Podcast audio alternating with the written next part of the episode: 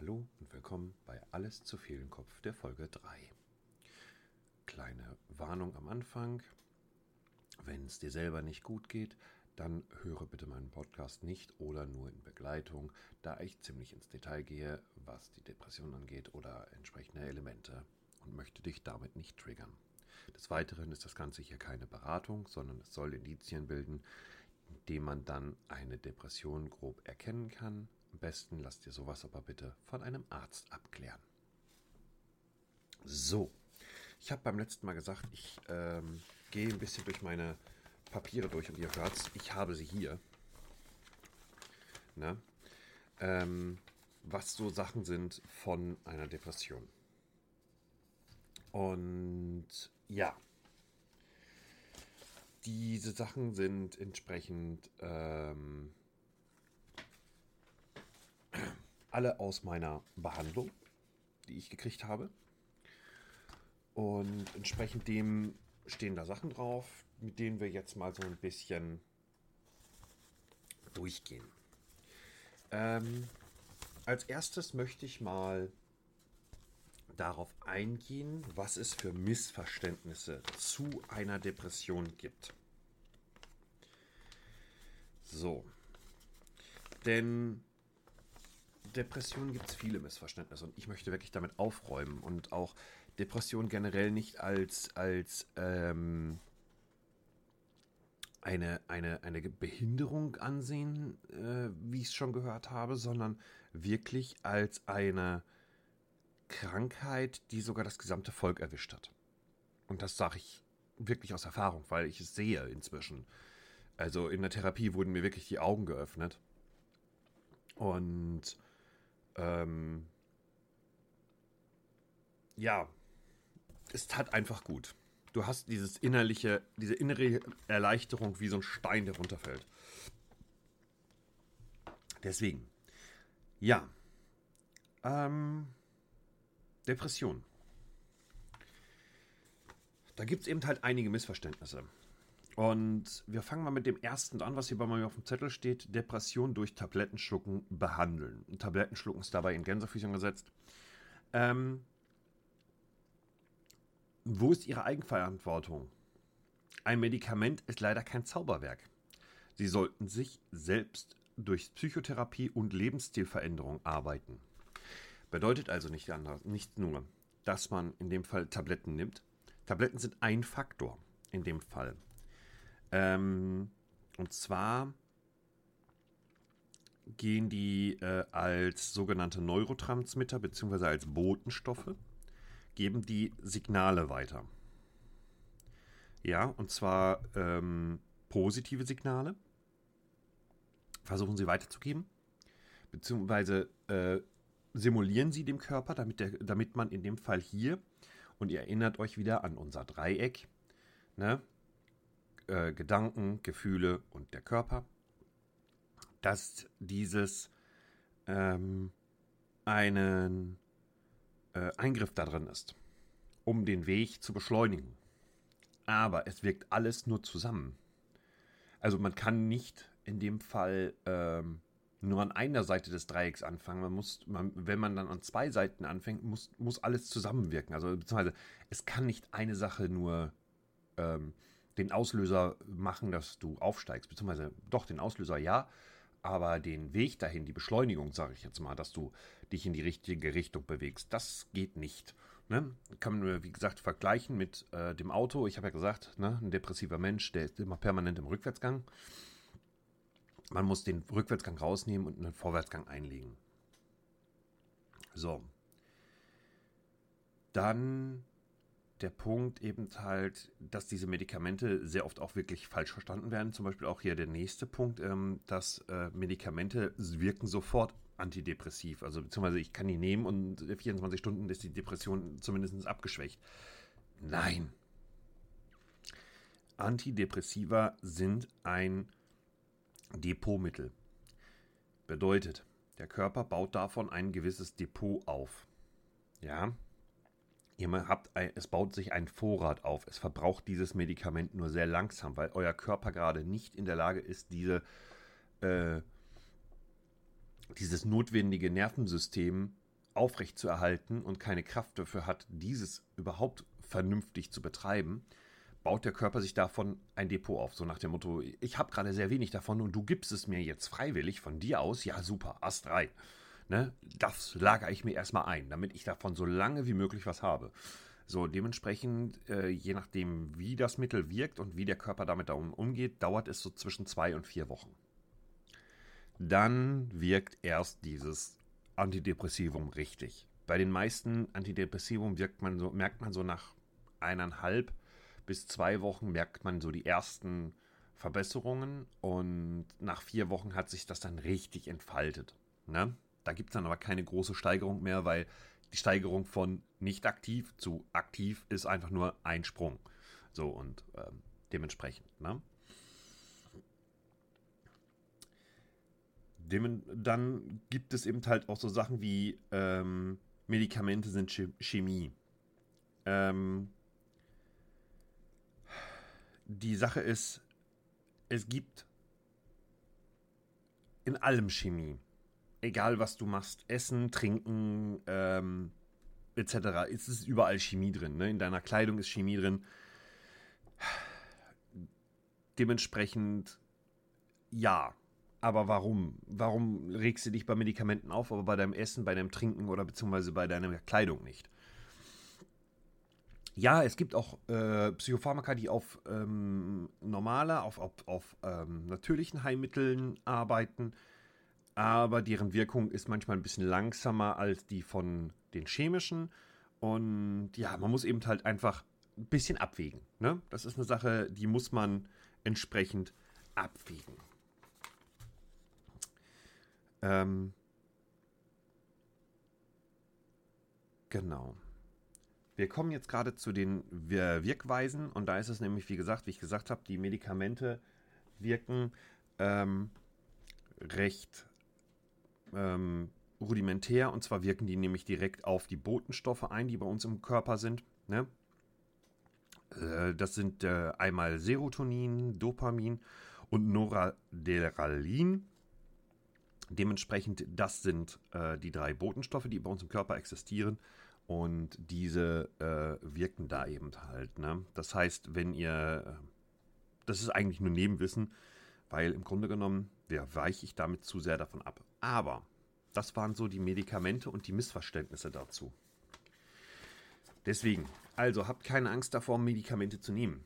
Ich habe es nämlich erlebt, wirklich, auch in meiner Therapie, dass Leute eben halt Angst hatten dazu.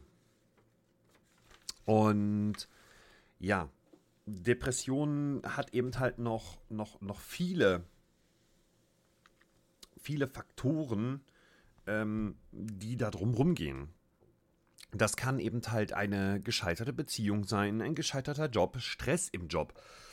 Das kann so viel Sachen sein. Das kann äh, Ärger mit dem Nachbarn sein, Ärger mit der Familie oder Stress mit dem Kind, was dann einen in eine Depression versetzt.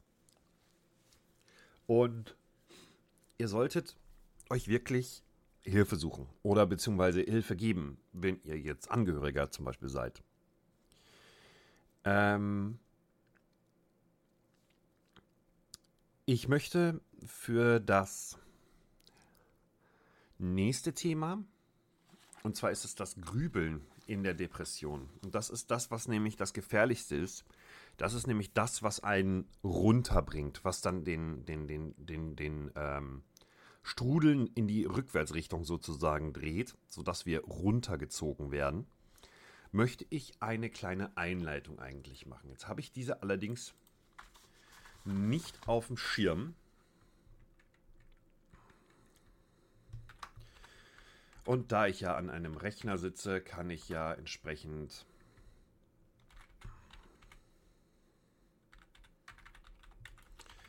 das Ganze mal eben schnell erkunden. So. Hier möchte ich jetzt ein Zitat einbringen, um entsprechend das Grübeln einzuleiten und den Punkt Grübeln etwas anders zu erklären. Ich beginne mit dem Zitat von Thorsten Sträter und seiner Karte für Depressionen. Weil du mir so viel bedeutest, sage ich dir, wie es mir geht. ich habe Depressionen. Das fühlt sich an, als ginge ich durch nassen Hüfthohen hoch, durch nassen Sand hüfthoch. Jeden Tag ist gleichzeitig Berg und Teil. Ein unüberwindlicher Abstieg. Ich weiß noch, was Freude ist, nur fühlen kann ich sie momentan nicht. Ich bin wie ein leeres Zimmer, durch das ein Wind weht, der alles betäubt. Ich habe Gedanken, die so schwer sind, als würde ich bergauf rudern.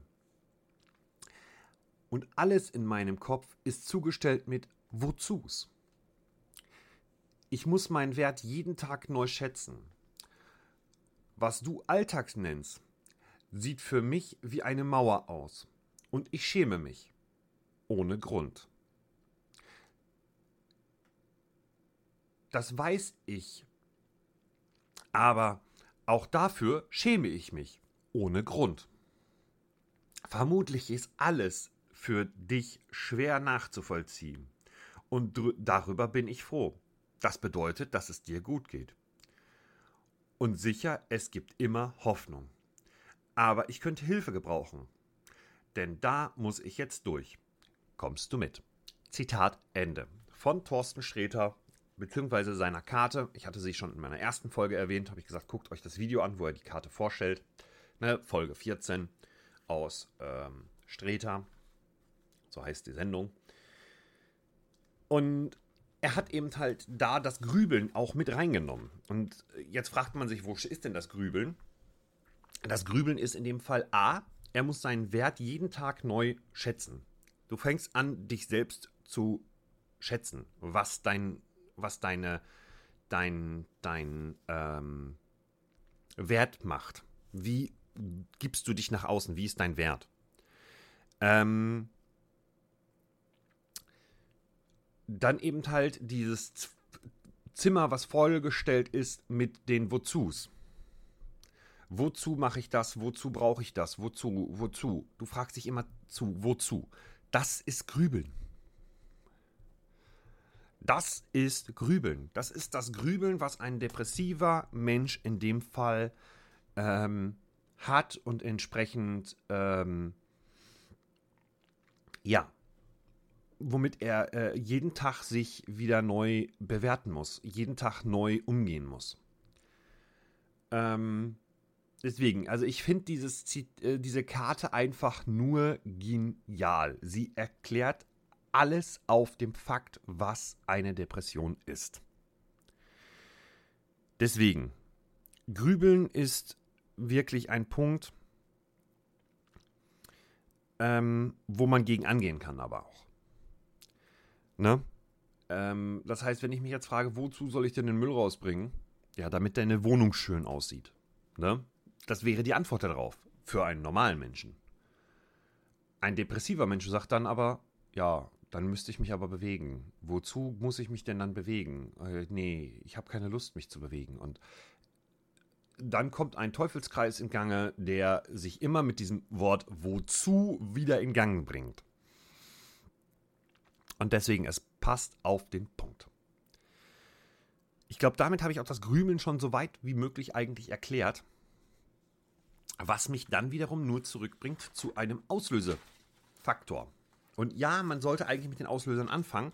Nur wenn ich jetzt hingehe und die Auslöser ohne Grundlage sozusagen erkläre, dann ist der Punkt, dann haben wir, dann, dann, dann versteht ihr die, die Auslöser nicht. Und ja, es sind dann wirklich einige Probleme. So, ähm, allerdings, ich muss noch sagen, mein Anbieter für den Podcast hat mich angeschrieben und sagte, ich sollte doch besser die Folgen bei 15 Minuten halten.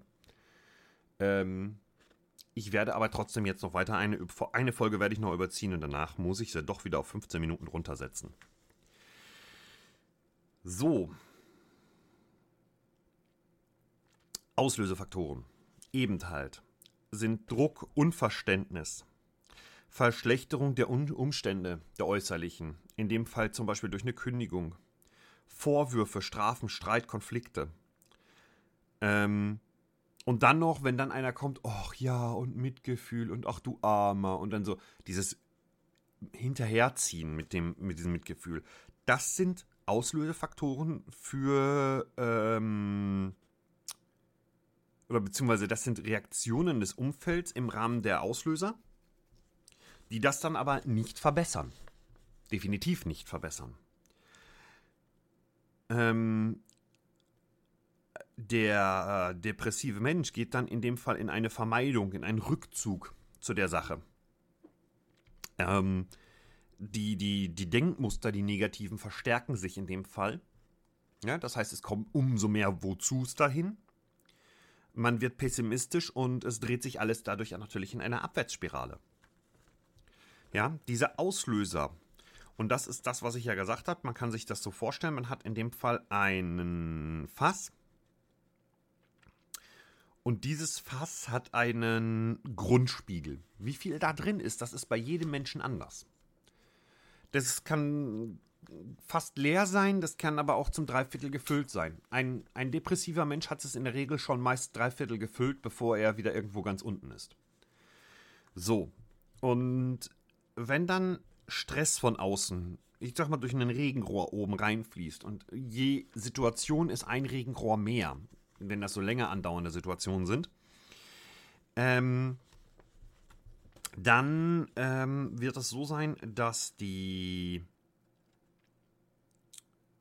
Na.